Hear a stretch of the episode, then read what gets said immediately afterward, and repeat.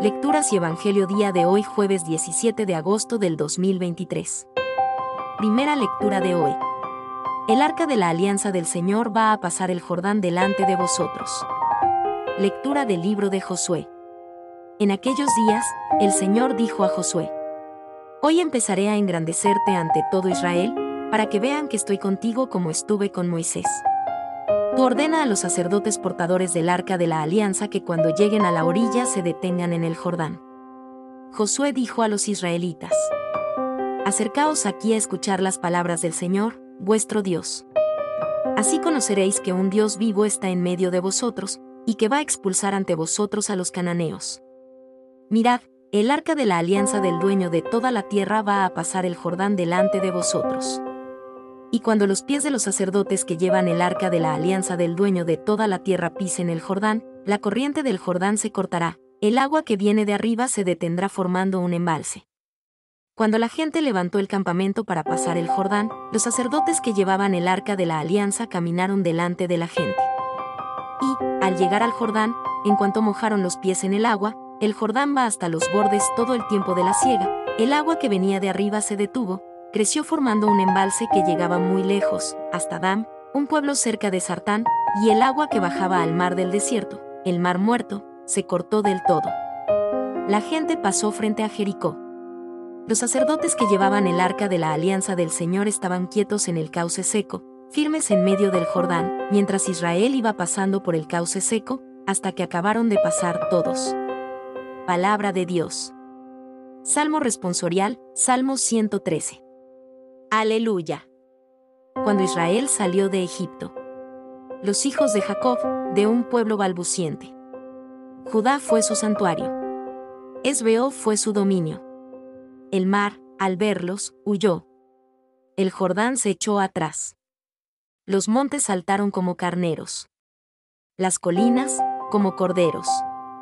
¿Qué te pasa, mar, que huyes? A ti, Jordán, que te echas atrás?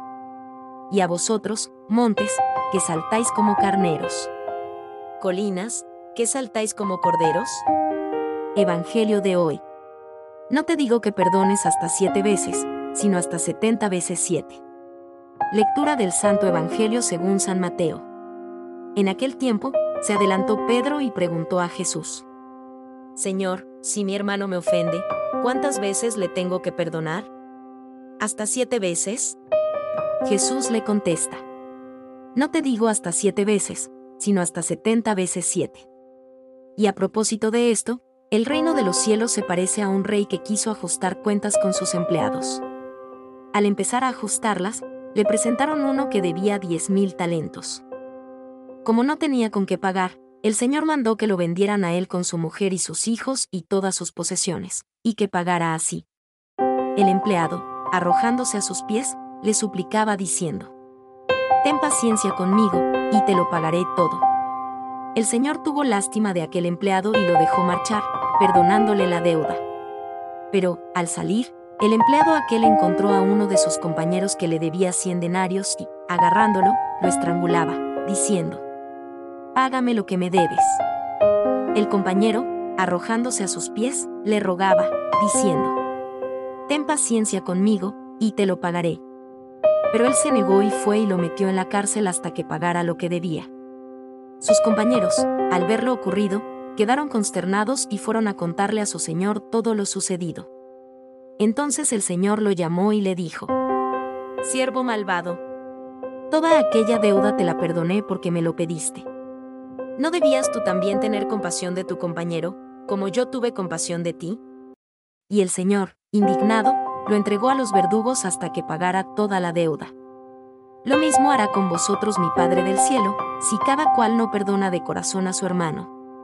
Cuando acabó Jesús estas palabras, partió de Galilea y vino a la región de Judea, al otro lado del Jordán. Palabra del Señor. Reflexión del Evangelio del día de hoy. En este día, las lecturas nos brindan valiosas enseñanzas sobre la importancia de la fe, el perdón y la confianza en Dios mientras enfrentamos los desafíos de la vida. La lectura del libro de Josué nos presenta la imagen del pueblo de Israel cruzando el río Jordán en plena crecida, siguiendo las instrucciones de Dios. Este acontecimiento nos recuerda que, cuando confiamos en la guía divina y somos obedientes, los obstáculos más grandes pueden superarse. Nos anima a reflexionar sobre los ríos que debemos cruzar en nuestras propias vidas y nos recuerda que Dios siempre está con nosotros en cada paso del camino. El Salmo nos invita a reconocer la grandeza y el poder de Dios, quien realiza maravillas en medio de su pueblo. Es un recordatorio constante de que Dios interviene en nuestras vidas, transformando las dificultades en oportunidades para el milagro. Reflexionemos sobre cómo podemos ser conscientes de las obras asombrosas de Dios en nuestro día a día y aprender a agradecer por ellas. El Evangelio según Mateo nos presenta la enseñanza de Jesús sobre el perdón. Pedro le pregunta cuántas veces debe perdonar a su hermano, y Jesús responde con la parábola del siervo despiadado. Esta historia resalta la importancia del perdón incondicional y cómo nuestro agradecimiento por el perdón de Dios debe inspirarnos a perdonar a los demás. Nos invita a reflexionar sobre cómo podemos cultivar un corazón dispuesto a perdonar y liberarnos del peso de la amargura. En conjunto, las lecturas del día nos exhortan a cruzar las aguas de la vida con fe y valentía, confiando en la guía divina en medio de los desafíos y sabiendo que Dios nos acompaña en cada paso del camino. Aprendamos a reconocer y agradecer las maravillas de Dios en nuestra vida cotidiana, y permitamos que su amor incondicional fluya a través de nosotros al practicar el perdón. Que nuestras vidas sean un testimonio vivo de la presencia y el amor de Dios, y que encontremos en él la fuerza para superar cualquier obstáculo y vivir en plenitud. Que estas reflexiones nos inspiren a enfrentar los ríos de la vida con esperanza y confianza en Dios, permitiendo que su gracia nos guíe y sostenga en cada paso del camino.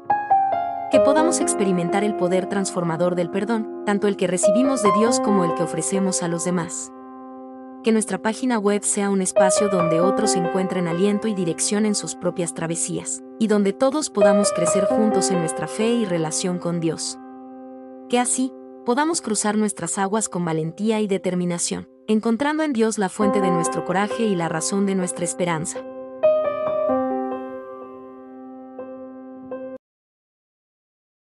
Si has llegado hasta acá es porque te ha gustado nuestro contenido.